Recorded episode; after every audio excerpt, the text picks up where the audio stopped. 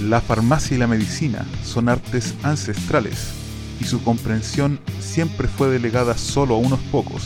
En la actualidad, variedad de conceptos, matices y engaños elevan aún más las barreras del conocimiento.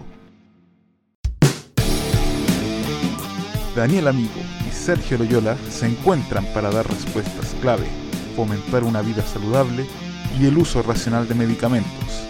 Ellos son Audio Boticarios. Bienvenidos nuevamente a Audio Boticarios, su podcast preferido, con los farmacéuticos favoritos de ustedes, que sería yo, obviamente el, más, el mejor, Sergio Loyola, y además con el segundo favorito que puede ser mi compañero Daniel Amigo. ¿Cómo están queridos eh, auditores de Audio Boticarios? Hoy día le tenemos un capítulo con un tremendísimo invitado. ¿O no, querido Chechito? Hola, hola. Aquí tenemos un problema porque los dos se llaman Sergio, pues entonces cuando diga Chechito, los dos van a contestar. Pero, ya, ya, pero preséntalo, preséntalo, di, di, su apellido y... Mejor lo, lo vamos a llamar por el apellido. Ya, él es químico farmacéutico de profesión de la Universidad de Chile. Aparte, está cursando ahora en Magíster en Salud Pública en la Escuela de Salud Pública de la Universidad de Chile también. Aparte de haber, cursado diplomados de gestión en farmacia asistencial, él también participa en el ramo de farmacia asistencial de la Universidad de Chile y tiene una, una amplia trayectoria en el sector público, habiéndose desarrollado principalmente en la comuna de Pudahuel. Así que atento, pudahuelinos le traemos a un farmacéutico cercano, maestro de muchos, un gran jugador de fútbol, para quienes lo conocen más cercano, y un gran mentor para mí personalmente. No es otro, sino que el gran, el único, Sergio Medina. Fuerte el aplauso. ¿Cómo estás, Sergio? yo, Qué yo buena esposa pongo de aplauso y- postproducción. no es para tanto. ¿Cómo estás, pues, Sergio? Antes de comenzar, cuéntanos un poco de ti. No, no, no sé si hay, hay algo que se nos haya quedado fuera de, del Eh, currículum. No, yo creo que está bien. Con eso, sí. Soy un colega más, ¿no? Juan. Ahí, yo no sé si soy tan bueno a la pelota. Yo creo que los otros son malos. Mejor que yo, Sí. ni- que cualquiera es mejor que tu amigo, weón. No, pero Ser- Sergito Loyola se maneja también. po. Sí. El goleador ahí. queda. Ahí manejamos el medio campo y el gol. Sí, manejo todo lo que es la banca. Distribuyes, distribuyes los tiempos. Los. Entre la banca y tomar agua. Una de las dos. Bueno, y con esto comenzamos nuestro capítulo de Audio Audio Boticarios. Boticarios. El sistema público de salud chileno convive con uno privado, elitista y que atiende al 15% de las personas con mayores ingresos en esta nación suramericana. siempre la atención a las instituciones privadas de salud va a ser más rápida. Eh, en cambio, en el sistema FONASA va a depender de la capacidad de atención de los hospitales. Faltan insumos, faltan especialistas. En Chile, la salud de calidad de la que tanto se habla no está garantizada para todos. 14 millones de personas se atienden en el sistema público. Estudios indican que la capacidad de atención es de menos de 5 millones. Mirado en la perspectiva internacional, nuestro sistema de salud es uno de los mejores y más eficientes, y lo voy a decir sin ambague, del planeta. Como habrán escuchado, el capítulo de hoy se viene principalmente, o vamos a tratar principalmente, lo que es el sistema de salud público chileno. Algo que muchas veces todos vivimos día a día. Hay gente que de repente no entiende o tiene ideas cerradas sobre a qué nos referimos con el sistema de salud público, eh, qué se refiere también la misma salud pública, si es que corresponde a lo que uno considera como el sector público, el sector FONASA, hacia dónde apunta. Y es por eso que hemos traído a este tremendo invitado, Sergio Medina, que para quienes lo deben conocer más cercano, es sequísimo en la materia, se dedica y aparte le fascina. Entonces, yo creo que la conversación de hoy nos vamos direccionando y yo creo que van a salir muy buenas ideas. Y lo importante es que ustedes en sus casas queden con un- una idea más o menos de en qué consiste el sistema de salud público, cuál es su objetivo y hacia dónde apunta. ¿Ya? Para comenzar, comentarles que antes de hablar de un sistema de salud público, hay que mencionar a grandes rasgos, ¿qué es la salud pública? La OMS la define como el arte y la ciencia de prevenir las enfermedades, recuperar la salud y evitar las consecuencias de la enfermedad mediante la acción colectiva de la población. Una definición que es, es bastante eh, breve, pero abarca en gran medida que la salud pública es algo que es colectivo. Entonces, antes de entrar de lleno a esto, te quería preguntarte, Sergio, si tú podrías contarnos en pocas palabras o describir la estructura de nuestro sistema de salud público, también acompañado quizás de una definición de lo que es la salud pública. Y comentando también los, los distintos niveles de atención que puedes encontrar en esto. Eh, bueno, hay que partir hablando que salud pública, uno cuando escucha la palabra público siempre habla de como, piensa como que está hablando como el Estado. Pero público es más amplio. De hecho, lo, correcto podría decirse que es salud colectiva, o sea, la salud de todos, cómo, cómo interaccionamos nosotros como seres humanos y no solo como ser humano, sino que también como ambiente. O sea, es, un concepto un poco más complejo quizás que el común de las personas puede darle. Lo público generalmente uno lo, lo, lo manosea demasiado con, asociarlo a, los sistemas organizados como el Estado, ¿cierto? Pero ahí también hay que incluir eh, los, los, otros tipos de sistemas que no necesariamente son públicos, por ejemplo, los sistemas privados. Y privado uno también tiene ese estigma de que quizás las cosas privadas son eh, generalmente asociados al empresariado, ¿cierto? Pero en realidad existen varios modelos de sistemas en el mundo. Y bueno, respecto a Chile, por ejemplo, eh, eh, aparte de definir lo que es la salud pública en general, como tú comentabas, cuál era la consulta de hablar de los sistemas de salud, es que en general eso se define como la, cómo se configuran, ¿cierto? Cómo nos organizamos nosotros como seres humanos, pero también como, como personas que están eh, visualizando los mismos intereses y, los mismas, y tienen las mismas necesidades. Por ejemplo, en Chile el sistema de salud es un sistema a grandes rasgos mixto, es como una mezcla, ¿ya? Porque eh, en el mundo están definidos dos sistemas como bien, bien, bien descritos, que por ejemplo hay un sistema de salud que eh, se le asocia más bien a los, a los, a los por ejemplo, los sistemas de seguridad social. ¿ya? Este sistema se le dice el Bismarck, que es un sistema así muy simple para, para que los auditores entiendan. Es el sistema que recauda eh, a partir de los descuentos por planilla de los trabajadores. Las cotizaciones acá en Chile, básicamente. Ese, es un modelo de, o formato de, de, cómo se financia la salud pública. El otro modelo eh, se llama modelo de Servicio Nacional de Salud, que eh, este se financia a partir de los impuestos generales. Este se llama modelo de Beveridge, es uno de los modelos más conocidos a nivel mundial y es el, por excelencia, el modelo británico. Pero antes que todo yo quisiera aclarar que además los sistemas de salud tú tienes que retrotraerte y darte cuenta que tienes que ver desde qué perspectiva quieres definir cómo se organizan los sistemas de salud. para ordenarnos, tienes que, por ejemplo, desde el punto de vista del financiamiento en Chile, eh, el, sistema de salud se financia por una buena parte por el Estado, por ejemplo, da más o menos el 62% del aporte fiscal directo. Los cotizantes, a través de, en este caso, el 7%, ¿cierto? y las empresas, que también financian la salud. Esto, el último tema es bien poco conocido, que es la salud ocupacional. Generalmente todos la dejan de lado, pero es un derecho. Desde el otro punto de vista, que es el punto de vista de aseguramiento, hay que definir eh, también que, se tiene que, que, tenemos un seguro público, que es FONASA, que tiene a su haber más del 70 y tantos por ciento de, de inscritos, ¿cierto? De beneficiarios eh, pero que también eh, dentro del seguro público se ven las Fuerzas Armadas, que no es lo mismo que FONASA. De hecho, no sé si ustedes sabían, pero el GES, antes de llamarse. O sea, antes se llamaba AUGE, no sé si se acuerdan, que era acceso universal a la garantía explícita. Eh, es, algo súper interesante porque en realidad no, no fue universal porque las Fuerzas Armadas no entraban dentro de esa garantía universal, como se. Por eso se, se cambia a GES. Ya. Ahí le cambiaron el nombre. Fuera de ese dato freak, en el DAT, eh, por otro lado tenemos los seguros privados, como por ejemplo la ISAPRE, que a su vez tienen el 18,2% más o menos este último tiempo. Y por otro lado tenemos las mutuales, que también eh, son parte del aseguramiento en la salud. Pero aquí cae también una parte importante que no todos saben, pero hay personas que no tienen previsión de salud, ya desde el punto de vista del aseguramiento. Eso es interesante, es cerca del 3%. Y en todos los quintiles, o sea, si tú divides la población en 5 quintiles, eh, están más o menos los mismos porcentajes.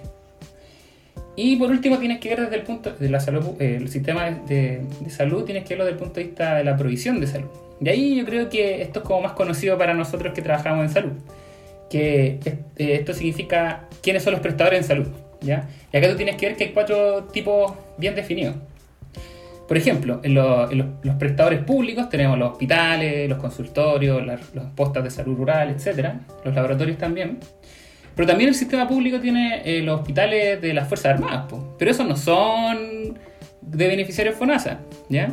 Eso también hay que entenderlo, pero también son públicos. Pero no para todo el público en sí, solamente que se financia desde, el aparato estatal. Por eso el sistema de salud público es súper complejo, es, muy mixto, es muy, mucha mezcla. Y pues tenemos salud, eh, los, los proveedores de salud privados, los prestadores privados que se conocen. Las clínicas, ¿cierto? Un prestador particular, generalmente las consultas privadas que uno dice, cuando dice voy al médico en una consulta privada, ya, esos son prestadores privados. Los laboratorios privados también, etc. Y por último, tenemos los hospitales mutuales, ¿ya? Eh, aquí es súper interesante porque los hospitales mutuales uno nunca sabe, o cuando va a trabajar uno sabe que tiene una ley que la ampara, que es la 16.744 tú como trabajador, incluso boleteando, tú también tienes ese derecho, pero muy, poca gente lo conoce. Lo quería, lo quería aquí mostrar porque creo que es súper interesante. Todos conocen FONASA y SAPRE, o sea, todos hablan, cuando hablan del sistema de salud, siempre hablan de cómo es el aseguramiento. Pero nadie habla de cómo se financia y nadie habla de cómo se configuran los prestadores. Miren, yo sé que era sencilla la respuesta que tenía que dar, pero yo quería aclarar eso porque... no, Sergio es más complejo de lo que parece. Ahora, Sergio, aquí se viene, se viene, se viene toda la campaña de la prueba y el rechazo. Y para la gente que quiere la prueba tiene que conocer qué es lo que podemos, qué es lo que tenemos antes de pensar en cambiarlo. Y esto es lo que tenemos. La mansa caga. Yo quería hablar sobre el financiamiento. Bueno, ya definí las tres perspectivas, ¿cierto?, de los sistemas de salud. El eh, cómo se financia la salud, cómo aseguramos, ¿cierto?, a las personas y también cómo prestamos la salud, ¿cierto? Todo esto ante el alero de una rectoría única que es el Ministerio de Salud, ¿cierto? Y las, y las leyes. Ahora yo, yo, yo quería eh, como explayarme un poquito eh, dentro de lo que son los aseguramientos. Porque el sistema de aseguramiento es quizás lo más, lo que la gente más, eh, como quien dice, más le interesa saber cómo funciona. la verdad es que el sistema de aseguramiento en Chile, por ejemplo, eh, en, FONASA, que es el sistema de seguro público, tiene cuatro niveles de atención. No sé si ustedes sabían que existe el FONASA A, B, C y D, ¿cierto? Sí. Eh, a mí me interesa mucho explicar esto porque generalmente uno que atiende desde el sistema público a mucha gente, ¿cierto? Que siempre va a hacer sus atenciones. Cuando uno es FONASA A, ¿cierto? Eh, uno no tiene opción de elegir un prestador. Eso se llama la modalidad institucional. Pero cuando es desde FONASA B, C o D, hay una modalidad que es libre elección. Y aquí me quiero detener porque la modalidad de libre elección significa que tú puedes atenderte en una clínica, en un sistema privado. ¿ya? Para eso, por eso yo quería eh, detenerme en este punto porque es súper interesante saber que en realidad FONASA, si bien te asegura eh, tu financiamiento, ¿cierto? Le paga eh, a través de las cotizaciones, a través de tu cotización, o sea, a través de tu, de tu seguro de salud, le puede pagar a privados, ¿ya?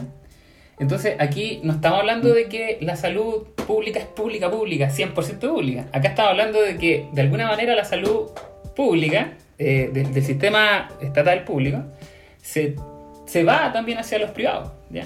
Yo quería detenerme en ese punto porque es súper interesante saber que al final, eh, más adelante quizás nos pongamos a hablar un poquito de, cómo, cuáles serían las modificaciones que podemos hacer en la constitución, pero ahí ya hay, hay un primer indicio que habla sobre cómo las platas de todas las chilenas y chilenos finalmente no, no necesariamente van hacia los prestadores públicos. O sea, el FONASA no, recauda solamente para financiar el sistema público en sí, sino que también va hacia los privados.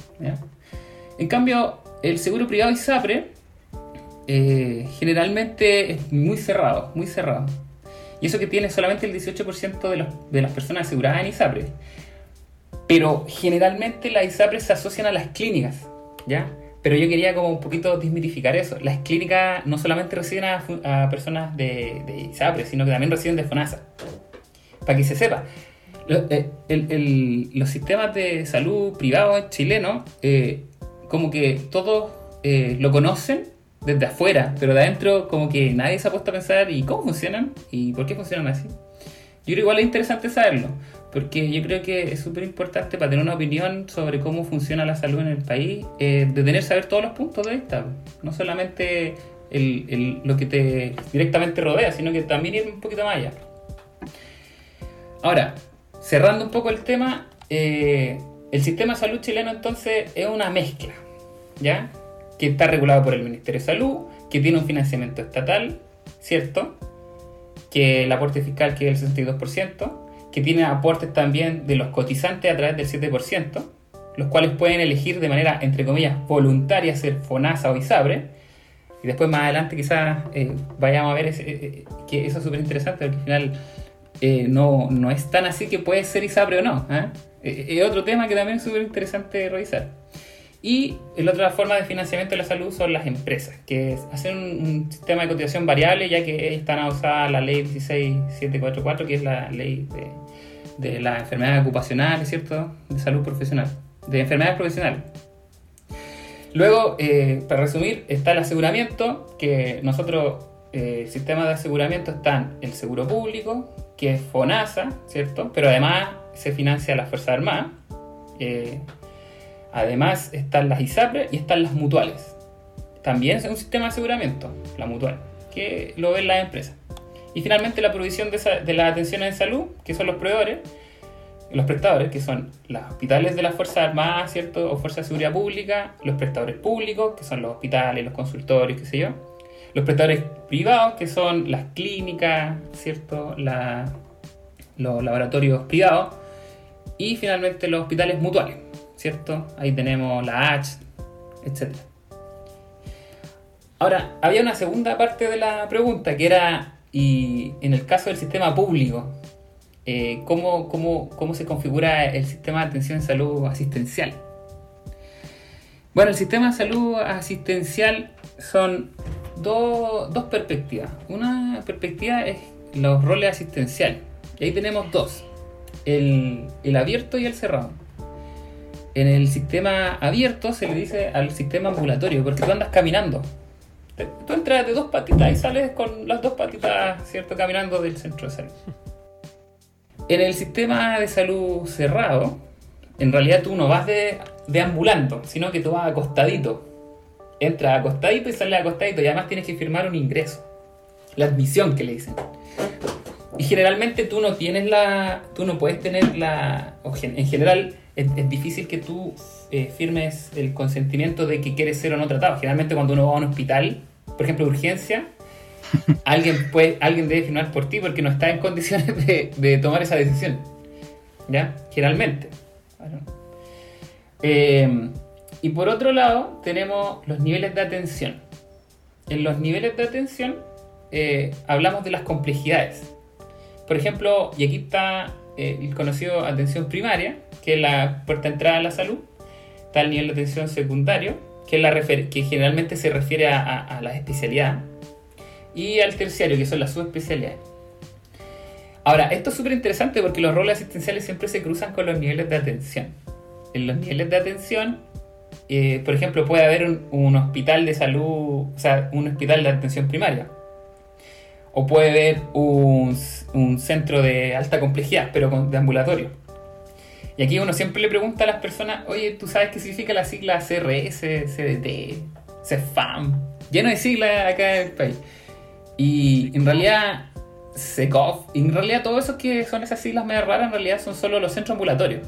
Básicamente son las personas que van a hacer consultas. Las consultas ambulatorias.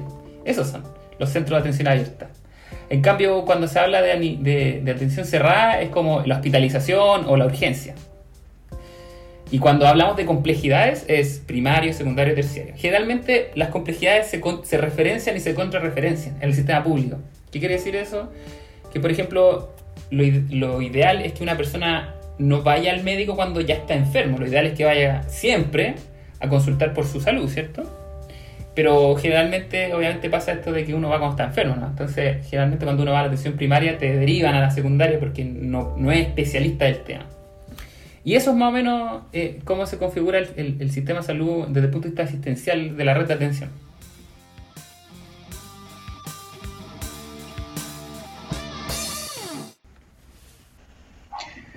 Bueno, Sergio, invitado, Sergio Medina. Tocayo, De Sergio. Eh. Es, como, este es como el meme de Spider-Man, así que está Spider-Man, él es la copia. Yo soy el verdadero Sergio.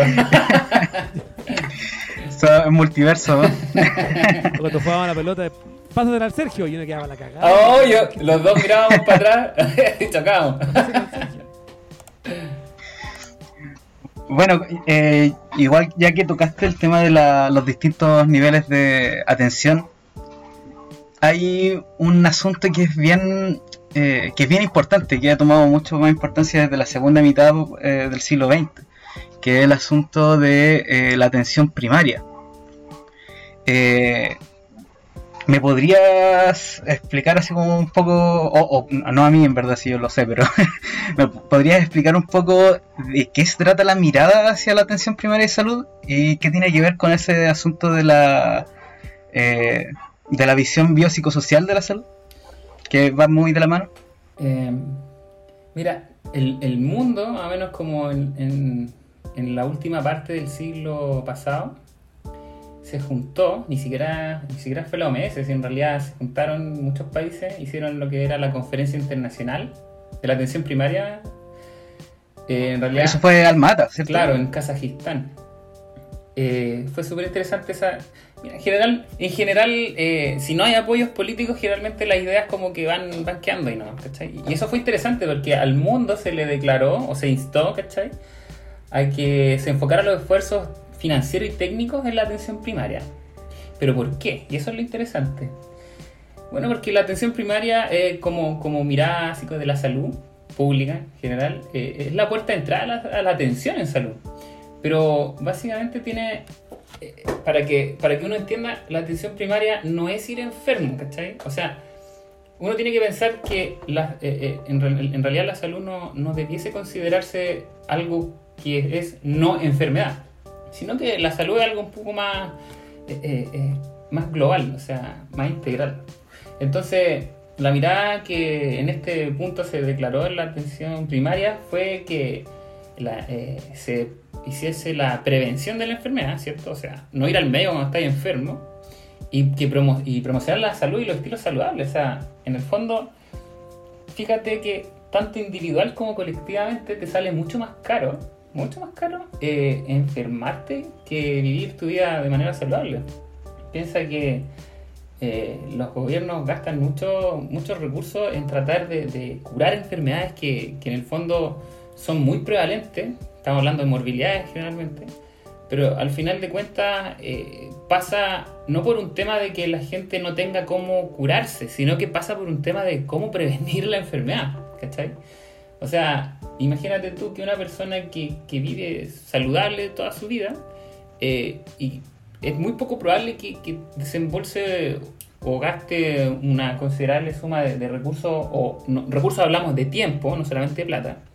Recursos también hablamos de costo-oportunidad, que es un término súper economicista, pero costo-oportunidad es como, ¿qué prefieres? Imagínate tú el COVID. Algo tan simple como el COVID te enseña muchas cosas. Algo tan simple como, eh, loco, quédate en la casa y no te arriesgues a enfermar. Es lo mismo que decir a una persona ya eh, en una situación entre comillas normal, loco, haz ejercicio, ejer- eh, vive, come, sano, ¿cierto? No te arriesgues, entre comillas, a, padecer alguna enfermedad como no transmisible. Entonces, el enfoque que tiene la atención primaria es justamente enseñarte sobre cómo vivir tu vida de manera saludable. Es más bien una enseñanza. Cuando uno asiste a la atención primaria, por ejemplo, uno no, no va porque se siente mal. Es todo lo contrario. Uno, en la medida en que se sienta bien, tiene que ir más veces también no ir, sino que, que- que seguir lo que te indican ¿cierto? los médicos cuando tú vas a una consulta médica y no necesariamente una enfermedad, sino que tú tienes que ir a la consulta médica solamente a hacer chequeos generales. Eso se le llama exámenes preventivos. Entonces, tú de alguna manera estás retribuyendo una ideología súper interesante que es que no te enfermes y no esperar a que, a que te enfermes para poder sanarte. en la atención primaria es muy fuerte el motor de la, de la promoción y prevención en salud. O sea, lo que quiere la atención primaria es frenar que las personas sigan avanzando a los siguientes niveles y que ojalá se quedasen ahí. De hecho, las, las personas que son FONASA y que se atienden en estos, estos centros de salud familiar, promover lo que es la salud en el usuario y para eso están diversos programas de salud. Tenemos programas como, por ejemplo, el de vida sana, el programa del niño, el programa de la mujer, el programa del adulto mayor y el programa del adulto, en donde se enfocan en poder indicar nuevos modelos de, de- de vida saludable. También, bueno, el, el programa de la mujer, tengo que hacer un, un cambio acá porque de hecho cambió de nombre, ya no es el programa de salud reproductiva, ya no es el programa de la mujer, ya que también había muchos hombres que en ese aspecto eran aconsejados en cuanto a la reproducción, no era solamente eh, fijado en un sexo. La reproducción es responsabilidad de las mujeres, todos sabemos eso. Funao, Checho. No, pero esos, esos son los cambios que se están tratando de hacer po, para ir a un enfoque mucho más integral. Clásicamente se entiende eh, un modelo de salud eh, o enfoque de cómo se presta la atención en salud como un enfoque biomédico. ¿ya? ¿Qué significa el enfoque biomédico? Este es un enfoque clásico, insisto, en donde los pacientes tienen una relación directa con los médicos. O sea, aquí hay una relación enfermo-médico. ¿ya? Este informe clásico que yo creo que en Chile persiste, básicamente también por- porque es difícil cambiar las culturas cuando no, no hay un interés de por medio, ya cuando las cosas no se ven. Entonces, eh, este enfoque eh, lo que produce en realidad es que se centra más eh, en el paciente como un ser individual. ¿ya? Y como ser individual apela un poco a ese criterio de que el paciente ponga sus manos de manera asimétrica. Asimétrica me refiero a que él no entiende nada y solo sabe que el médico lo va a ayudar. Entonces es como cuando un paciente va a la farmacia y te pide un medicamento porque, porque le va a ayudar. En realidad no, no genera ese, ese como responsabilidad compartida de que uno entienda qué es la salud. O sea, yo creo que todos los seres humanos, por, por, por el solo hecho de, de- o humanos, por tener conciencia, tenemos la obligación, es un pensamiento súper súper eh, personal, pero yo creo que tenemos la obligación de al menos entender y tener conciencia de, de por qué tenemos que pensar de esa forma, o sea, por qué yo no puedo aprender también de mi salud, ¿ya? Entregarle esa responsabilidad a, un, a, un- a una persona que uno como enaltece, por eso se llama, por eso uno le dice como el diostor, ¿cierto? Que en realidad está haciendo su pega, ¿eh? solamente. Eh, es complejo eh, desde el punto de vista de, los enfoques como de los resultados, porque al centrarse netamente en el paciente, eh, el médico finalmente, o este modelo va apelando más bien a la especialidad y a las tecnologías. ¿Qué quiere decir? Que por ejemplo, entre más especialista sea el médico, más clara tiene la película de qué hay que hacer en relación a la salud o a la enfermedad. Hay que recordar que el enfoque biomédico se centra en, la, en el enfermo, ¿cierto? Que vaya al hospital, se, eh, se centra en el paciente como un individuo y apela a la especialidad a la tecnología. O sea, apela a que cada vez gastemos más lucas o generemos más, re- generemos más gasto, costo, oportunidad en, en la especialidad, que cada vez haya más especialistas y cada vez tengamos mayores tecnologías. En el fondo le, el le médico entrega todo. gordo del pie. Claro, entonces este enfoque desperdicia recursos, ¿ya? Y estamos hablando de recursos, insisto, no en términos económicos, también en términos de tiempo, de costo-oportunidad, de que en vez de, de- estar gastando tales esfuerzos hacia un lado, podríamos gastarlo en otro, ¿ya? Eh, como seres humanos perdemos mucho en el avanzar hacia eh, ser más contributivo entre nosotros. ¿Ya? En cambio, y aquí hago el, el match del cambio. En cambio, el, el enfoque biopsicosocial, si lo comparamos con el biomédico, es un enfoque que no se centra en el médico y el, individuo en este caso, sino que se enfoca en un equipo de salud multidisciplinario que no necesariamente es una persona que estudió para eh, la salud en específico, ¿ya? Acá podemos integrar otras ideas que, que son intersectoriales. Pero eso es súper interesante cuando ustedes escuchen la palabra intersector. Súper interesante saber que en realidad eso se refiere a cosas que no necesariamente estudiaron para la salud, sino que estudiaron cosas que van relacionadas de manera indirecta. Entonces, el enfoque biosocial eh, hace que se enfoque en el equipo de salud y en la comunidad, porque el individuo no está solo. O sea, hay que entender que nos- nosotros somos nues- nuestra configuración, eh, por esencia, no podemos eh, apelar a, la responsabilidad individual, o sea, tenemos que apelar a las responsabilidades colectivas. Porque como ser humano nunca vamos a avanzar si siempre estamos pensando en yo quiero esto y el otro no me interesa, ¿te fijas? Entonces este enfoque se enfoca eh, básicamente en los sanos. O sea, ya no nos enfocamos en que las personas se enfermen, ¿cachai? Lo que hace el enfoque biosocial es que se centra en las personas que están sanas y aún no se han enfermado. Entonces, lo que hace esa persona sana no, que no va al hospital, ¿ya? Para que las personas entiendan y sepan, tú no tienes que ir al hospital siempre que te sientas mal. Lo que tú deberías hacer como objetivo de tu vida en términos de salud es ir a un centro de salud, de consulta médica, no de hospital, ¿ya? Para que se quiebre ese paradigma. Es, es- ese es como, es un mito, ¿ya? Los hospitales son para personas que ya no tienen vuelta atrás, tienen que ir a sanarse, pero en realidad una persona que no está enferma debería ir a controles médicos y eso se hace en un centro de salud. Y el modelo biopsicosocial como integra la comunidad se centra en la familia como primer eh, paso desde lo individuo hacia el exterior. Lo próximo que tú tienes luego de ser tú mismo es tu familia, tus círculos cercanos, tus redes. ¿ya? Por eso se llaman centro de salud familiar. Por eso la atención primaria le dice centro de salud familiar, porque cuando tú vas a atenderte a un CESFAM o centro de salud familiar, no te vas a atender tú, sino que tú vas en representación de lo que tú generas dentro de tu círculo. Porque al lado tuyo hay redes de apoyo o no, pero siempre va a haber algo que está eh, relacionado a ti. Y en el fondo uno tiene que cachar que, pucha, no sé, si tú te enfermas no necesariamente es porque tú hiciste algo mal, sino que hay algo que está afectando, hay un factor de riesgo ahí. ¿ya? Y como decías, co- como se centra en la familia, eh, como segundo capa, ¿cierto? De este como enfoque está la comunidad, que está un poquito más allá de la familia, que ya son las redes sociales, pero sociales físicas, ya no, no estas cuestiones digitales, Instagram, Facebook, no, sino que redes sociales físicas. Y en el fondo entonces eh, no se apela al paciente, sino que se apela a la familia y la comunidad. O sea, va- pasamos de, de un enfoque individualista a un enfoque integral. ¿ya? Y eh, nos saltamos desde el enfoque de especialidad y tecnología a un enfoque más de cultura y conciencia. ¿Por qué? Porque como las personas tienen que eh, enfocarse cuando se- enfocan en la salud, ¿cierto? Se enfocan más bien en mantener un nivel de cultura, de conocimiento, de conciencia, de qué están haciendo. Cuando, por ejemplo, uno tiene que decidir entre quedarse a jugar jugando PlayStation en la casa. Esto es fuera de COVID, ¿ah? estoy haciendo el ejemplo fuera de COVID. Jugando PlayStation en la casa o ir a jugar a la pelota con el Daniel amigo del Sergio Loyola, uno tiene que ir a jugar a la pelota, ¿cachai? Tiene que ir a, mover el cuerpo, tiene que ir a, promo- a promover su salud, ¿ya? E- e- Eso es lo que uno habla de- del modelo biopsicosocial también, de que cambie el, el enfoque de vida. Y, con, y, y bueno, ¿para ¿cuál es el objetivo final de todo esto?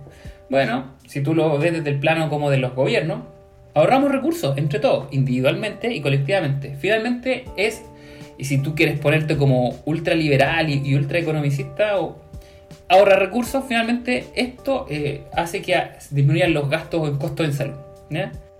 Y bueno, para complementar también, el enfoque que tienen estos nuevos centros de salud familiar por sobre los antiguos, que eran los famosos consultorios, que tenían un enfoque más biomédico, centrado en el paciente enfermedad, es principalmente, tú lo puedes ver en que los consultorios antes se dividían por sector como el sector cardiovascular, el sector respiratorio, y fue súper importante lo que dijo Sergio, porque se ha especializado tanto en lo que es la medicina al punto de que tú vas con el cardiólogo y te dice, no, pues yo soy el cardiólogo, solamente veo cardiología, si tú estás enferma respiratoria, vaya con el bronco. Eso mismo pasa en los consultorios, estás en la sala cardiovascular, te estoy atendiendo una hora, una hora cardiovascular, atiéndete por hora de respiratorio. En el modelo de Y salud te fam- metían un medicamento nuevo y Claro. otro medicamento y otro medicamento en cada y, área. no, y- y no había, y no había una conexión Entonces Miren. no se veía al paciente como individuo. Es que aquí hay un tema inte- interesante lo que tú dijiste. Daniel. Lo que pasa es que en la atención primaria se hacen las derivaciones, ¿cachai? Lo que tú dijiste recién es súper importante. Porque en atención primaria todos preguntan, oye, ¿y por qué no hay cardiólogo acá? ¿Por qué no hay, no sé, un especialista de aquí? ¿Por qué no hay broncopulmonares? Porque esos son niveles de atención superior. Claro, cuando uno va a la atención secundaria, en consulta ambulatoria, definido ya en la primera pregunta que me hicieron, uno tiene que entender de que en la atención primaria deben haber solamente personas que vean cosas generales. ¿Por qué? Porque en la atención primaria están las pesquisas. ¿Qué es el concepto de pesquisa? Ese colador. Claro, o sea, tú muchas veces puedes ir por una que te pica la garganta y termináis, loco, termináis con, no sé, era, tenía una, una, alguna cosa amorfa dentro de tu ganglio y era mucho más grave de lo que pensabas y te derivaron al especialista en eso. Pero siempre tiene que haber una pasada entre alguien que conozca cuál es tu vida, tu día a día, ¿cierto? Que conozca tu rutina, hacia el loco, tú tienes que en realidad un problema aquí. Mira, este problema me preocupa, te voy a mandar a que lo veas allá. ¿Te fijas o no? Pero eso lo conversas. Y lo conversas con un médico que no te va a decir que estás enfermo. Solamente él va a tener dudas y él va a hacer de manera más, entre comillas, eficiente en la toma de decisión del decirte, mira, ¿sabes que Yo te recomiendo que vayas a tal y cual lado. Solo por, solo por, por preguntar. ¿Te fijas? Y no, y no que tú digas, ¿sabes qué? No sé, po, me duele la espalda o no, me duele una pierna, voy al traumatólogo, ¿cachai? De una. Porque quizá el problema no es de, de- no es de traumatología, quizá el problema no es la pierna, quizá el problema es otro, quizá es un problema cardiovascular, pero tú no, lo sabías. Pero ahí, ahí sí uno tiene que ver que eh, existen personas en, en- el plano del equipo de la salud que te pueden orientar en ese sentido. Entonces, en, en resumen, en la atención primaria lo que hace básicamente es, es ser pivoteadores, orientadores, nada más. O sea, ellos no van a tomar la decisión por ti. Ellos te van a decir, loco, deja de tomar Coca-Cola en el almuerzo, oye, deja de jugar PlayStation en vez de estar yendo a eh, eh, y dejar de, de lado ir a hacer ejercicios para la pelota, oye, tus amigos los tenías abandonados, ¿qué te pasa? Estás muy triste, cuéntame de tu vida. ¿Te fijas? Salud mental, pues viejo. Entonces, finalmente lo que hace la atención primaria es algo que tú necesitas, que es orientación en cómo tienes que enfocarte en la salud. Ya cuando andas medio perdido. Eso, o sea, si tú lo resumes en, un- en una frase, sería, son orientadores. De hecho, por eso uno hace talleres en atención primaria. Talleres a los abuelitos, ¿cierto? Y por eso son, eh, la atención primaria tiene ese enfoque como de ciclo vital. Es como que te va acompañando. Ellos no te van orientando, no te van diciendo lo que tenés que hacer. Te dicen, loco, cuidado, esto te puede hacer bien, esto te puede hacer mal, pero tenés que tener ojo con esto. otro". Básicamente es que te dan recomendaciones. Pero siempre va a estar esa responsabilidad en ti. Tú vas a querer ir para allá, no te obligan, tú decides si vas a ir. Por eso es más, es- más interesante el concepto de la integralidad. Exacto, y de hecho eh, eh, es súper importante el tema de que este nuevo enfoque biopsicosocial mira a la persona dentro de un ciclo, ciclo vital, más allá de la persona, y o sea, de la enfermedad con el, con el profesional médico. Al verlo con enfoque de, de ciclo vital, se enfoca que hay cosas que en la vida te van a suceder, que tienen que suceder cambios, que un adulto mayor no es lo mismo que un adulto joven o un niño, y hay cosas que eh, se espera que no, suce- no sucedan. Y aquí es donde en atención primaria se manejan también los ejes de promoción y prevención basados en las crisis normativas, que son crisis que te van a pasar dentro de tu ciclo vital, como por ejemplo, no sé, una chica que entra en menstruación o una persona que se le muere el abuelo porque ya terminó su ciclo vital. O terminaron tu no pololeo. normativas. Te patearon O también. cri- claro, eso es una crisis no normativa, que es algo que uno no quiere que ocurra. ¿Cachai? Que- pero una crisis no normativa, por ejemplo, es que se muera el padre de familia de 40 años, 30 años, que por ciclo vital no debería ocurrir. Es una crisis no normativa y ahí se tiene claro. que manejar al grupo familiar entero. Entonces, es ese, si uno lo ve desde ese punto de vista, es súper bonito hermoso el enfoque que tiene la atención primaria y la mirada biopsicosocial que en ella pone. Mucha gente probablemente ve y dice, oye, ese fan me caen re mal, pero, pero en el fondo su corazón, su espíritu, eh, va con esa mirada. Y por eso tú ves eh, la hora del programa del, del adulto, del niño, del Chile Crece, eh, el programa del, del adulto mayor, el más adulto mayor autovalente, y un montón de programas que se enfocan o van de la mano de este ciclo vital. En definitiva, la, la atención primaria se basa en el asunto de controlar eh, lo que es la situación normal de cada persona Claro. y de su entorno y eh, ir siguiendo a la persona a lo largo de su vida. Ojalá, ojalá se diera eso completamente, de que una persona pueda eh, tener una historia médica que vaya siguiéndose en la atención primaria. Yo lo, lo que quería aclarar era que es bonito en el papel. Pero, chiquillos, ¿cuánto, cu- cuánto cuesta allá en el, el- donde las papas queman? Lo, lo que quería contarle era que Mucho. quizá la idea, la idea es muy buena.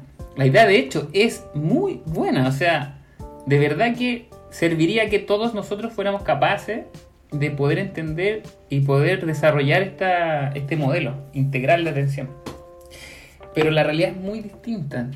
Las personas, eh, yo no quiero hablar mal de nada en realidad, pero siguen pegados en el, en el modelo biomédico. O sea, las personas van a consultar cuando ya es tarde, ¿ya?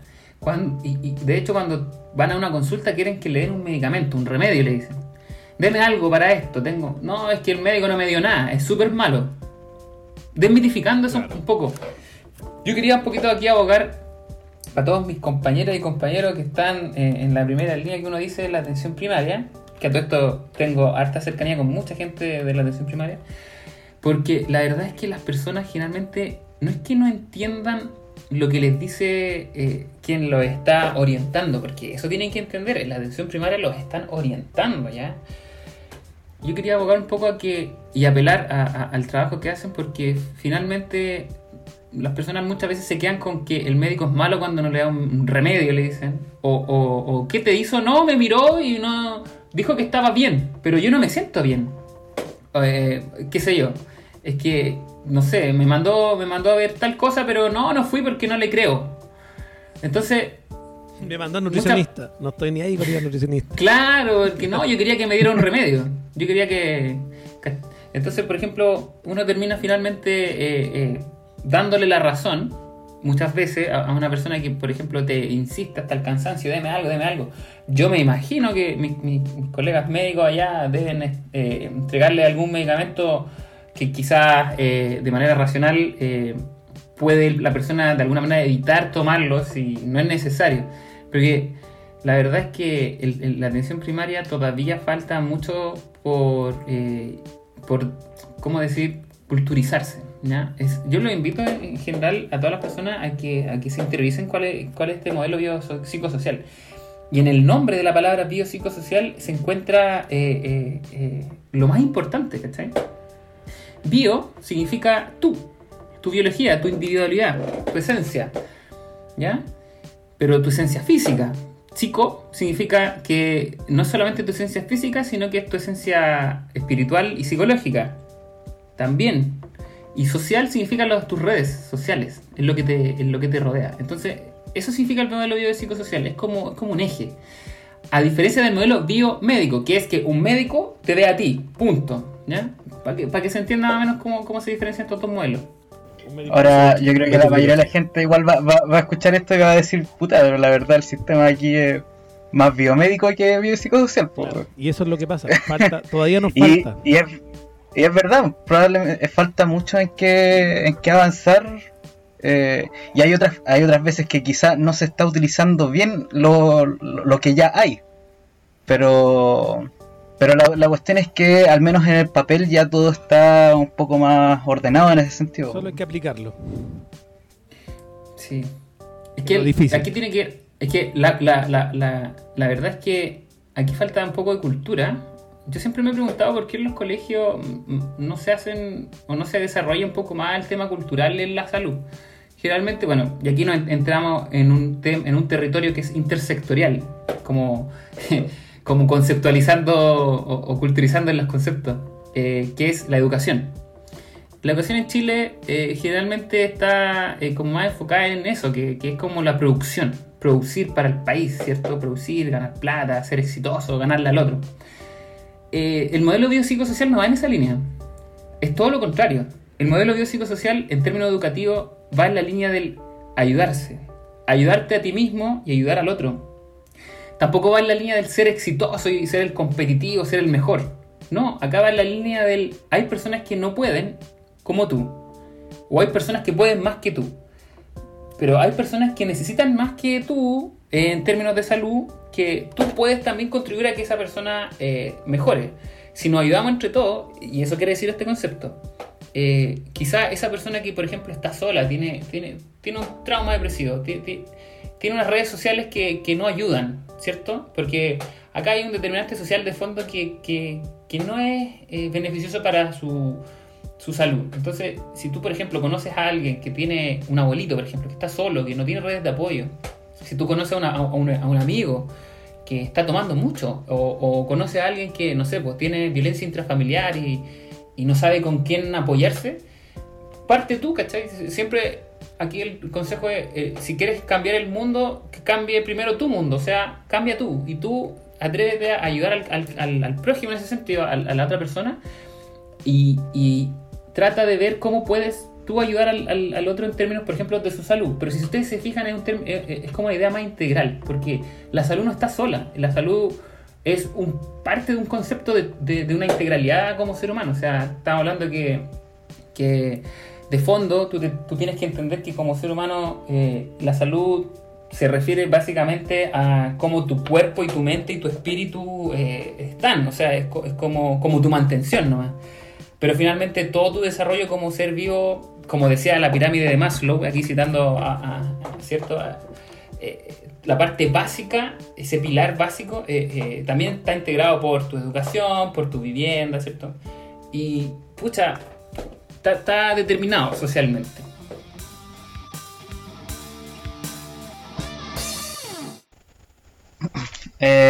Ya. Bueno, por hacer así como bien breve la, lo, que ha sido importante dentro de la historia de Chile en lo que respecta a salud, podríamos hablar así como de los tiempos más pasados, que son los tiempos como de la, de la colonia, e incluso hasta el principio del siglo XX, hasta 1917, todavía eh, el sistema de salud chileno era súper eh, escueto, por decirlo de una manera. el crecimiento de la población se acompañaba con hospitales y otros servicios médicos, pero estos se gestionaban eh, de forma local y eran principalmente de carácter benéfico, o sea, hacían, habían beneficencias que eh, financiaban los hospitales y los, las atenciones médicas. Eh, desde ese entonces, como en 1917, por ahí empezó a haber una, una maduración social dentro del país y con, con, eso una maduración del sistema de salud. Y eso se ve en distintas políticas. Por ejemplo, en el 24 se creó un Ministerio de la Higiene, el 37 se empieza una, la distribución gratuita de leche, se, el 38 se establece por ley los principios de la medicina preventiva y así se, se, form, se van formando instituciones hasta que eh, llega el 52, 1952, y se crea el Servicio Nacional de Salud, basado en, un modelo británico que en su tiempo fue la principal institución nacional de salud y se encargaba de la protección de salud para toda la población además del fomento y la recuperación de la salud de los obreros, cónyuges e hijos hasta los 15 años. Desde entonces hay un gran cambio en el sistema de manejo, eh, digo, en el manejo del sistema sanitario y además de la epidemiología del país. En este punto comienza a bajar rápidamente la mortalidad infantil y en el parto, que son indicadores clásicos de, como por ejemplo el, el desarrollo de, de, de los países. Como los países más desarrollados van disminuyendo su tasa de mortalidad infantil y además de aumentar claramente la esperanza de vida de las personas. Eh, después durante la dictadura con los cambios en el modelo eh, se, hicieron, se hicieron varios cambios, valga la redundancia, eh, para que tuvieran coherencia con los cambios económicos y sociales que estaba imponiendo el régimen. por ahí, por el, el 79, eh, sin embargo, se reorganiza el ministerio eh, y se incluye al Servicio Nacional, al, al que comenté el, del que pasó el 52, y se crea FONASA, se crea la CENAVAS, se crea ILCP, que son instituciones que están hasta el día de hoy. El 81 se crea la, la eh, se crean las, eh, ah, las instituciones de salud provisional, que son las ISAPRES. Se fijan las características del modelo de libre elección por alternativas públicas y privadas en, las en las provisiones y en la atención de salud, además del rol subsidiario del Estado. De vuelta a democracia se crea la superintendencia de SAPRES para empezar a regular todo este asunto y aumenta la intervención en el gasto social y se hacen eh, una serie de reformas para establecer programas basados en los derechos y las necesidades de la población. El 2005 se entra en vigencia la ley Auge, que, son, eh, que da después pie a la, al GES, a la garantía explícita en salud. Y así se llega como al, al sistema menos actual del que vamos a hablar ahora. Pero para que se hagan una idea un poco más del, impacto, más que de los hitos directamente, eh, como les decía, desde, los, el año 50 más o menos empezaron a verse esos cambios, los cambios dentro de la salud de la población chilena. Por ejemplo, para ese tiempo, para los 50, había una esperanza de vida alrededor de los 55 años. Si lo comparamos con los 80, eh, ya había subido a, a los 70 años la esperanza de vida. Y ahora estamos por los 80 años en promedio tanto hombres como mujeres. Eh, las tasas de mortalidad infantil en los 50 era eh, de alrededor de 150 defunciones por cada mil nacidos vivos. Y ahora estamos, en la última década se reportaron números de 7 defunciones, pasamos de 150 a 7 en este medio siglo. Y las causas más importantes, eh, cosas que ya hemos mencionado otras veces, eran enfermedades respiratorias infecciosas que son típicas de países con poco acceso a, salud, versus, por ejemplo, lo que ahora nosotros tenemos que son enfermedades más crónicas y no transmisibles que eh, son otra problemática, pero no deja de ser una buena noticia, entre comillas. Era eso más o menos lo que quería comentar de, eh, de, cómo ha avanzado la salud chilena. Y eso se basa en las distintas políticas que se han hecho. Eh, y con respecto a eso, me gustaría preguntarte, Sergio, ¿cuál creerías tú que son las políticas más importantes a nivel nacional o también quizás si, quieres mencionar algunos cambios a nivel internacional que se han empleado para mejorar la salud y la calidad de vida de las personas como lo vemos hoy? Es una pregunta amplia. Eh, el terreno de la política es complejo. Cuando uno habla de política en salud, eh, siempre uno termina debatiendo o combatiendo. El diálogo es súper difícil, porque todos tienen distintas miradas y cada quien es distinto, pues sí, hay mucha diversidad. Para una opinión, eh, desde la perspectiva sanitaria de política en salud, hay que entender básicamente que existen equidades y desigualdades en salud. Desde ahí tú puedes partir diciendo, claro, cómo combatimos esto, cómo, cómo, lo, cómo cortamos la brecha estas desigualdades, estas inequidades determinan el estado de salud de las personas. Y estas explican mediante lo que se conoce como los determinantes sociales en salud. ¿Ya? Esto hay que entenderlo siempre, porque cuando uno habla de políticas en salud, uno tiene que entender de dónde tiene que mirar. ¿ya? Porque claro, tú puedes hacer una política que beneficie a un sector, a otro sector, a todos, pero ¿de, qué manera? Entonces, este es como el, el esquema que ahora, de hecho, eh, es lo más eh, en boga que, se revisa. Entonces, en estos determinantes sociales tú tienes que tener eh, en cuenta de que existen determinantes estructurales. ¿ya? ¿Qué significa? Que, por ejemplo, tenemos el contexto socioeconómico y político de un territorio y su estructura social. Ahí tienes que ir cachando más o menos como, qué país o el país cómo está, desde ahí, desde esa mirada, estructuralmente. Y posteriormente a eso tú tienes que ver que esa estructura, ese, contexto, está eh, básicamente relacionado a una estructura social. A esto se le llaman los ejes de poder, ¿ya? Eso es súper importante dentro de los determinantes sociales en salud.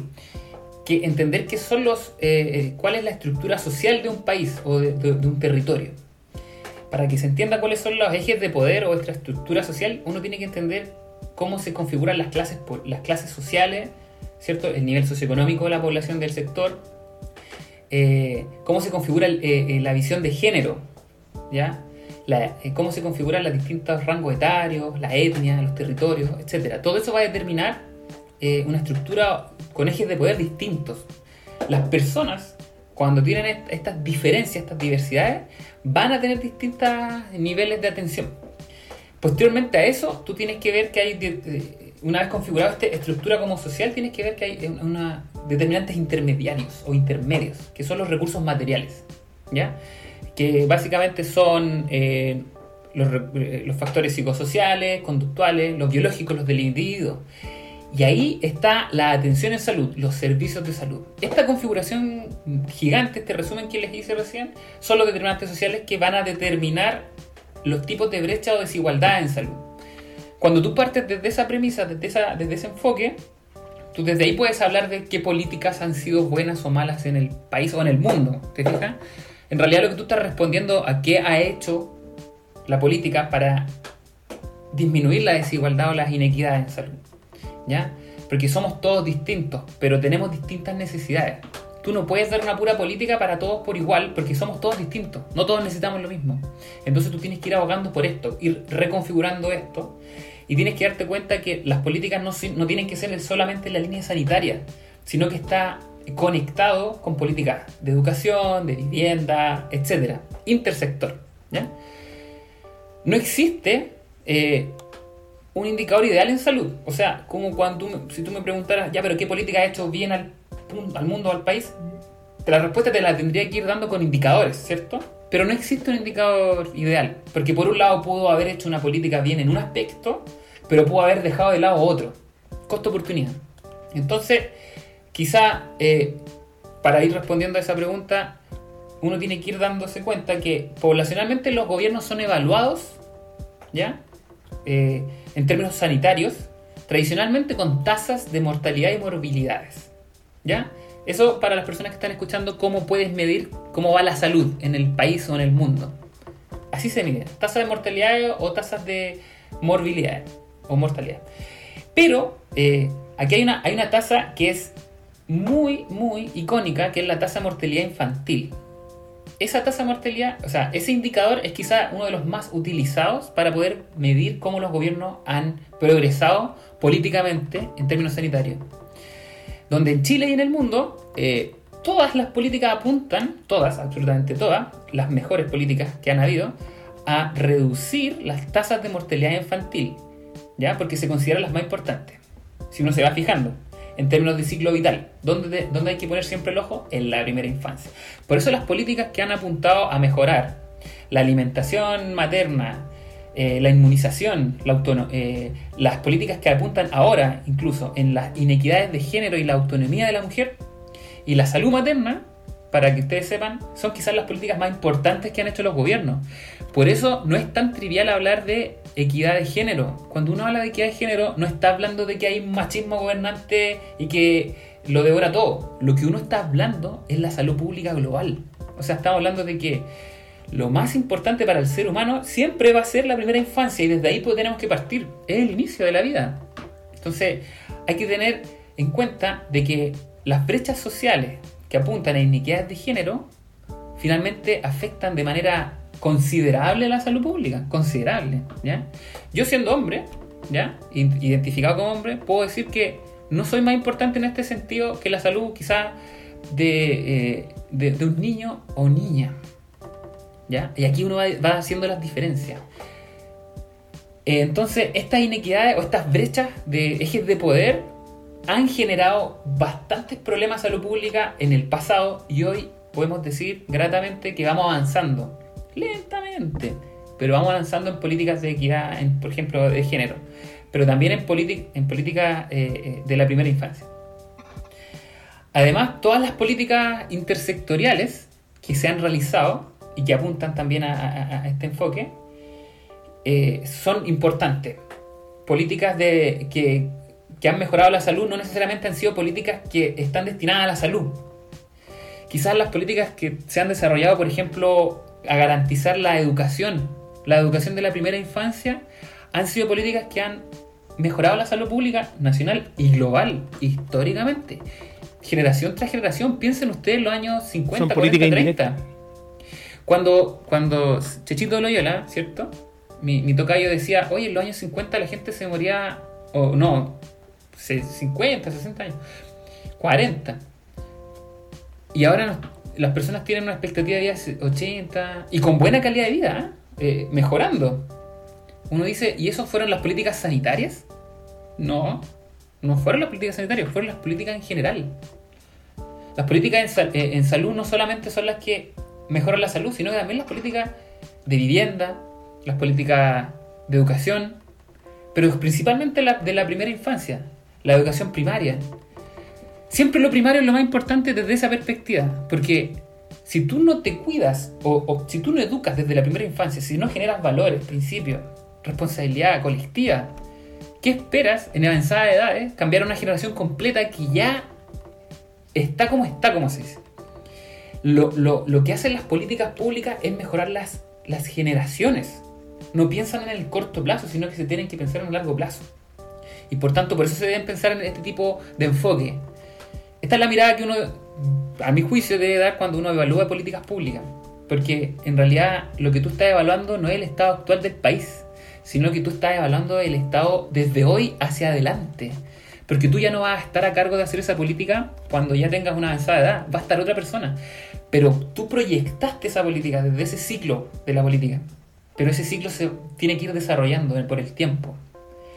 Entonces, finalmente, como para ir cerrando, estas políticas que, que- mejoran la educación pública, pero también las políticas que han ido de a poco erradicando la pobreza o disminuyendo las brechas sociales, son políticas sanitarias también.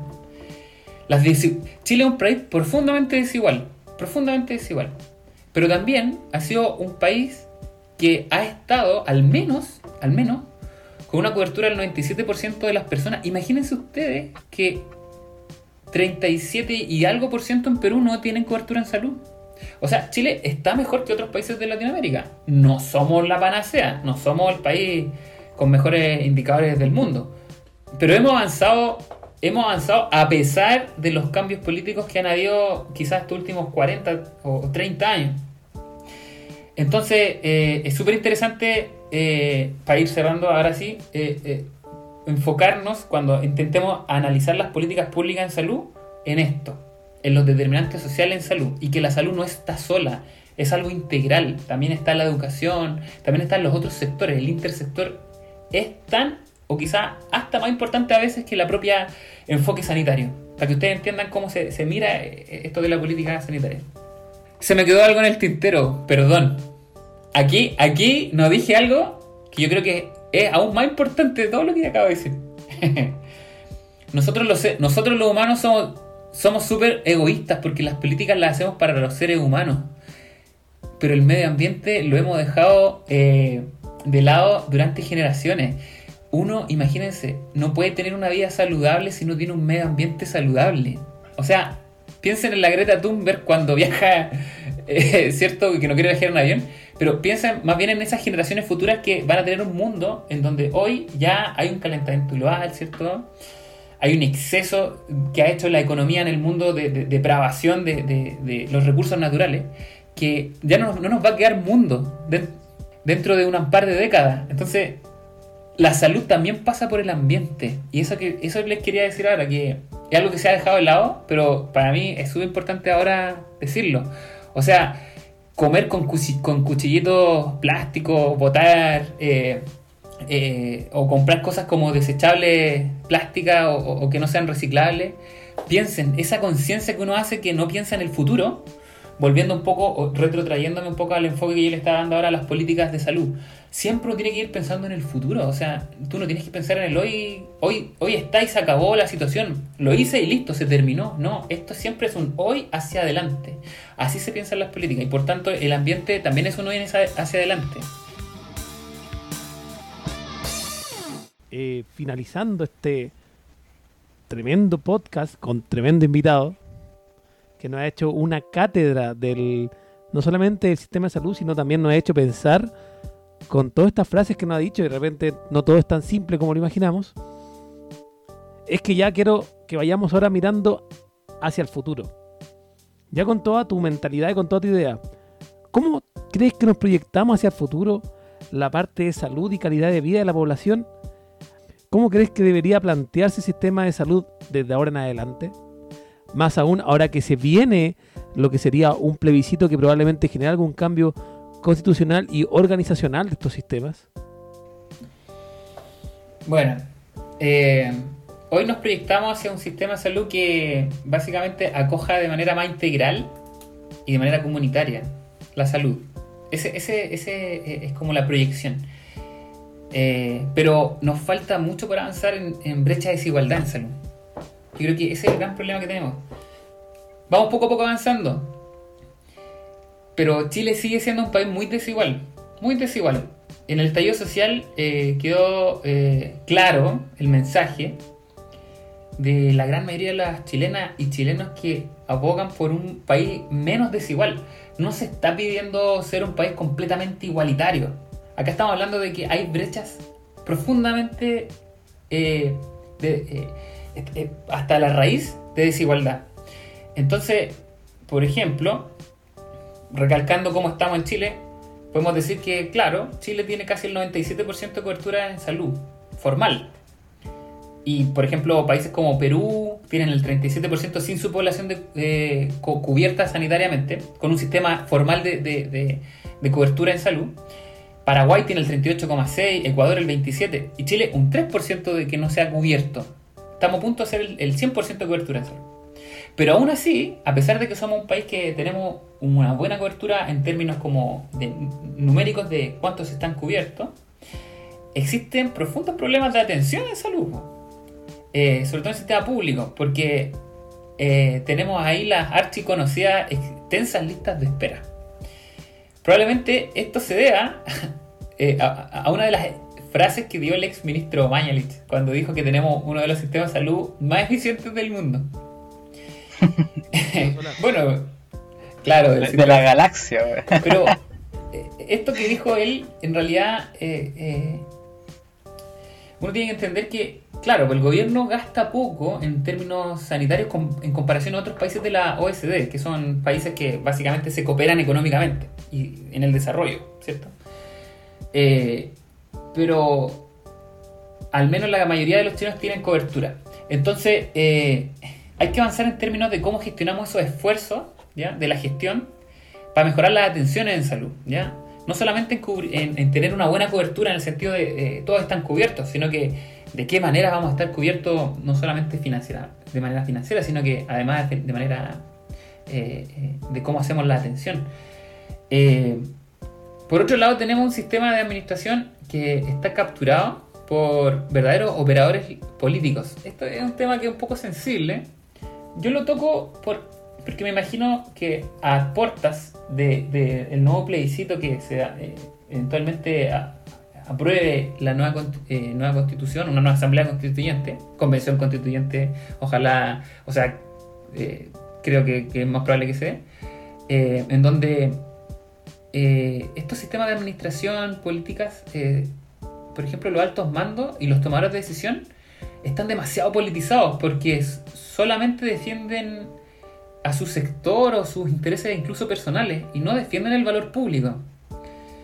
Entonces, esa, eh, y además, eh, bajo una constitución hoy en día que, que defiende demasiado el derecho individual, demasiado, demasiado, demasiado, demasiado el, el derecho privado a la libertad eh, de mercado, que permite un sistema de salud de otro Chile. No sé si ustedes han escuchado la palabra o la frase el otro Chile. Ay, me mucha risa cuando lo escuchan. Sí. Pero claro, en salud tenemos más de un Chile.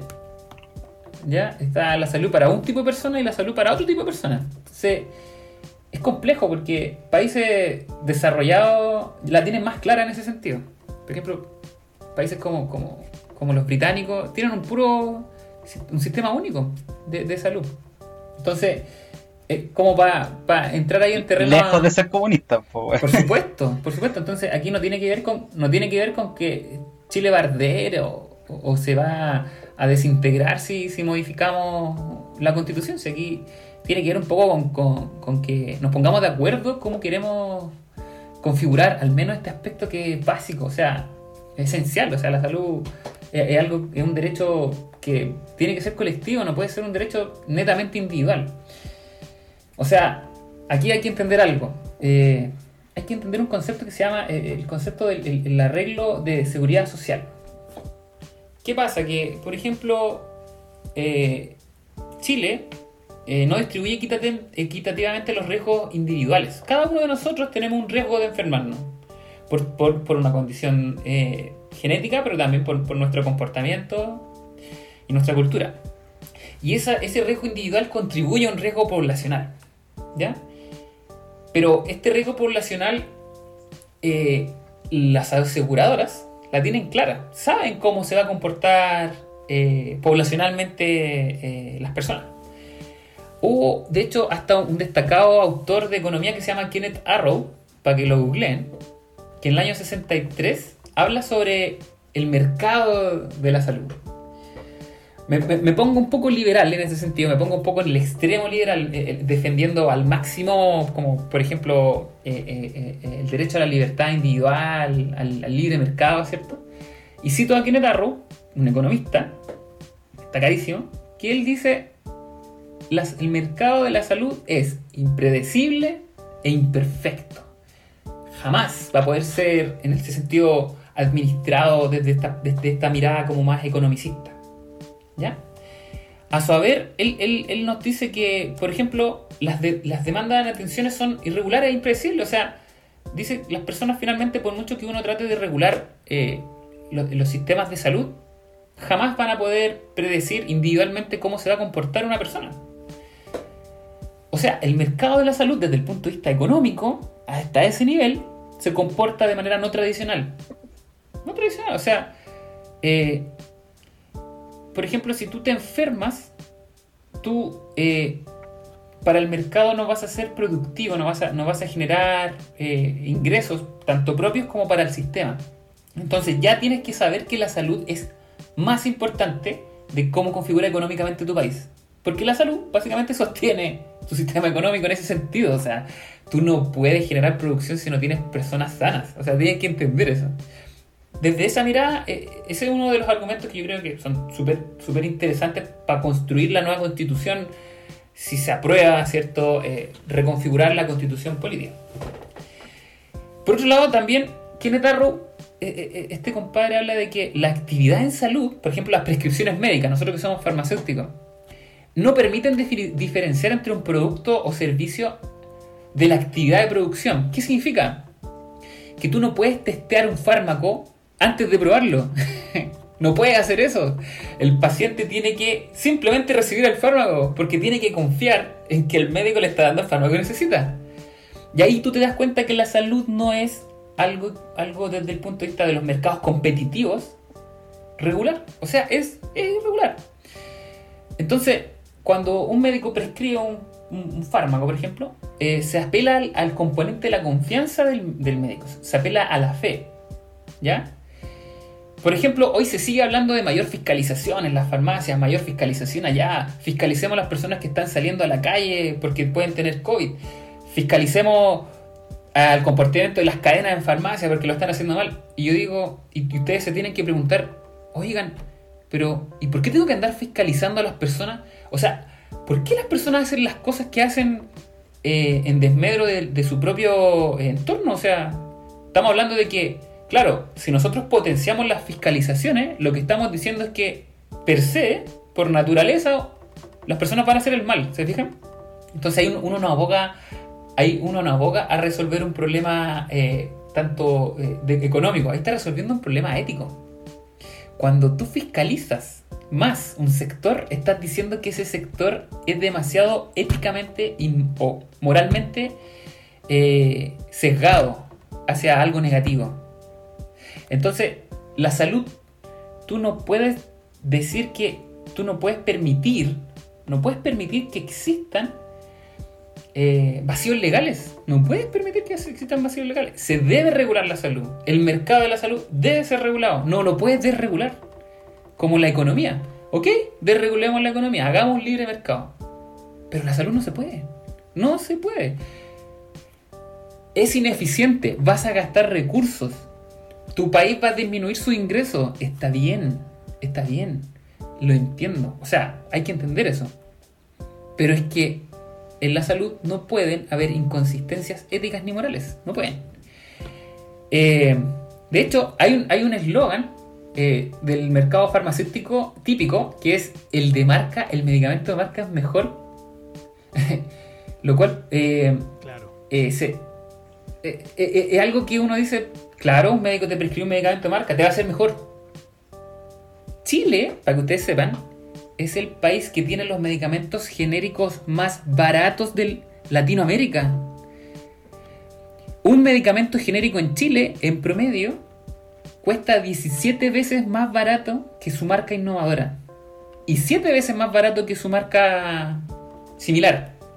Para los que nos escuchan, el medicamento innovador fue el primero en su clase. El medicamento de marca similar es el que le copió, pero no es genérico. Y el medicamento genérico es el nombre del principio activo que hace el efecto. Cuando tú vas a la farmacia y compras un medicamento genérico y, con la franjita amarilla que dice bioequivalente, no te está, el- el- la persona que te está vendiendo no te está vendiendo un medicamento charcha que no te va a hacer nada, que es lo que a ti te dicen cuando, ah, este no me hace nada. Porque es barato, no me hace nada. No, es que es demasiado barato, no lo puedo creer. No, este debe ser súper malo. Ese mito le hace tanto daño, pero tanto daño al sistema farmacéutico que profundiza este estas desigualdades que hay incluso en los fármacos. Miren, yo estoy dando un ejemplo farmacéutico porque entiendo que auto- Audio Boticario tiene la perspectiva farmacéutica, pero estoy dando un ejemplo sanitario. Esto se puede dar también en la atención en salud, en los médicos, en las clínicas privadas, en los consultorios, en los, en los CESFAM. Estas desigualdades que uno hace, esto de categorizar por, por, ah, es que este tiene un apellido con R, Eizaguirre, Rosenblatt, no sé. No, este se llama Pepito González. Ah, no, me tinca este médico, debe ser súper malo. Los chilenos somos súper, súper clasistas. Súper clasistas. Porque, porque yo vivo en Pudahuel, ah, este es flight. Ah, este loco es terrible penca. Yo vivo en Pudahuel, estoy haciendo esta, esta entrevista desde Pudahuel. ¿Se fijan? ¿Y, cuál es el mensaje en el fondo? Viejo, es que Chile es tan desigual territorialmente, pero también en, a nivel de conciencia, que cuando nos pongamos a hacer la nueva constitución, probablemente tengamos estas discusiones. Que vamos a hacer un Chile para rico, para pobre, para el barrio alto, para el barrio bajo, para regiones, para Santiago, para el santiaguino, ¿ah? para el que estudió en un colegio tradicional, para un, para un particular pa- eh, eh, pagado, o no, este es municipal. Esas desigualdades, esas brechas son las que nos han profundizado estos, estos problemas que hoy en día estamos discutiendo. Chile ha avanzado bastante en términos sanitarios y en, todo en general. Pero estas desigualdades son las que nos han hecho tanto daño y nos ha hecho tanta diferencia. Y por eso hay tanto odio en las calles. Por eso hay tantas movilizaciones desde el die- eh, 18 de octubre pasado y que probablemente hoy por hoy, eh, ya entrando en octubre, volvamos a evidenciar. Pero para que dejemos esa violencia y, y esa mala onda que uno dice eh, descon- des- desenfrenada, ¿cierto? Para que dejemos de, de- Unos dicen, oye, es que están quemando los delincuentes en la calle otra vez. Sí, pero es que, ¿saben qué? Es que si no es hoy, ¿cuándo vamos a cambiar las cosas? ¿Cuántos años tienen que pasar para poder ponernos de acuerdo en, oye, ya esta desigualdad, ¿ah? podríamos disminuirla al menos de manera equitativa? Entonces, bueno, para cerrar un poco el programa, para que no se les haga largo, yo les quería dar ese mensaje final, que al final, finalmente, eh, en la salud, al igual que en cualquier política pública, las desigualdades eh, eh, son lo que han determinado estos otros Chiles. El Chile, el Chile de, no sé, de, del barrio alto, del barrio bajo, el Chile de Santiago y todas las clínicas acá y todos los, y los centros de alta complejidad acá. Y el Chile de allá de, de- de Chiloé, compadre, que no tiene centro, que tiene que viajar kilómetros y kilómetros hacia Puerto Montt para poder eh, atender una consulta especialidad. Esas desigualdades que existen físicamente y mentalmente, tenemos que ir de a poco acercándolas. No somos tan desigual como, como quizás pensemos. No, no debemos ser tan clasistas. Yo por tener un apellido que es distinto a las doble R's o, o- o- no tener el pelo rubio, o esas cosas ya tienen que quedar atrás. Nosotros tenemos que evolucionar como, como, chilenos y chilenas. Tenemos que ser más equitativos. Por eso hoy en día la palabra equidad y la palabra i- igualdad tienen que ser la primera frase que tienen que ir, escribiéndose ahí en la constitución.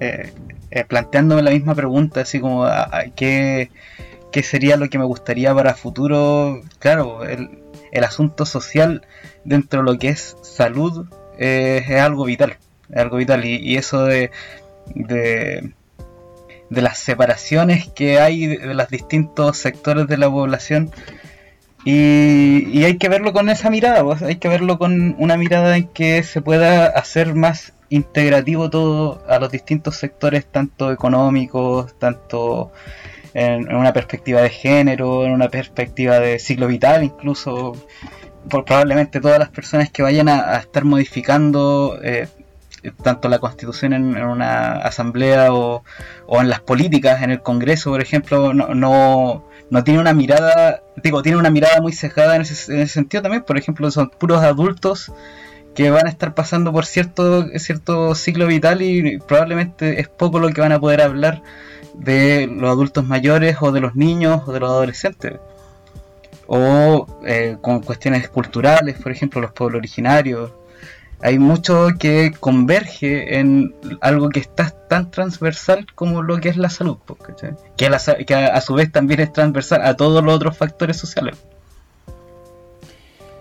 Definitivamente. De hecho, dijiste algo súper interesante que no lo había tocado, pero me parece también, también súper importante. Eh, eh, eh, no todos tenemos la misma visión de mundo.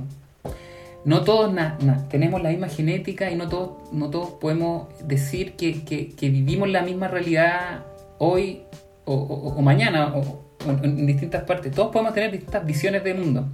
Y en ese sentido hay personas que, que- que no pueden entender hoy en día, y pers- insisto, persiste el tema, como eh, por ejemplo en la Araucanía existe eh, gente que, que- también tiene rabia, pues viejo, también tiene rabia, que, que no se les considera, que, sufren y que han sufrido durante mucho tiempo y no se les ha considerado. Y que eh, hoy en día, claro, uno puede decir, oye, pero esos son temas de moda. pues, no sé, pues cambiaron al, al, al Víctor Pérez y recién se, se activó el, el problema indígena, el problema.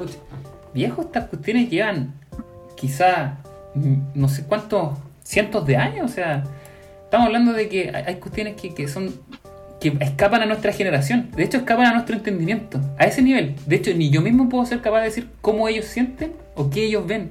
Pero yo no soy ellos.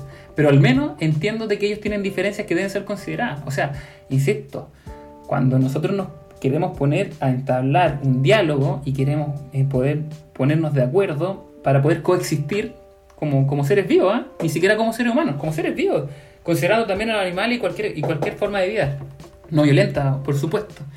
Uno tiene que considerar las diferencias de visión. Siempre, aunque a ti no te parezcan, tú tienes, no, es, no se trata de ceder, no se trata de perdí, no se trata de yo gané mi idea, me impuse, gané, soy, no sé, po, rechacé de cambiar la constitución, gané. O también, oh, aprobé, gané. No se trata de eso, no se trata de ganar ni perder. Acá se trata de ponerse de acuerdo para poder conversar y comenzar a tener un diálogo. Esa es la frase. ¿Por qué, por ejemplo, si te preguntan, ¿por qué quieres una nueva constitución? ¿Para cambiarlo todo y destruirlo todo? No, para comenzar un diálogo. Es probable y puede pasar de que hay muchas cosas que sí se mantengan, pero eso tenemos que conversarlo. Y acá no se trata de que un sector gane y el otro pierda. Acá se trata de que entre todos lleguemos a poder congeniar una idea en común y equitativa para eliminar esta- estas diferencias que tenemos entre nosotros.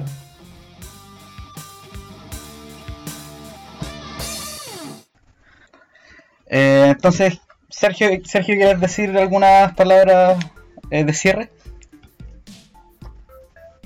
Sí, quería agradecer la invitación, me siento honrado. Eh, es súper bueno su proyecto, son buenos la- los capítulos que tienen. De repente uno dice, pucha, que hace falta en el rubro cabros como ustedes, con iniciativa, ¿cachai?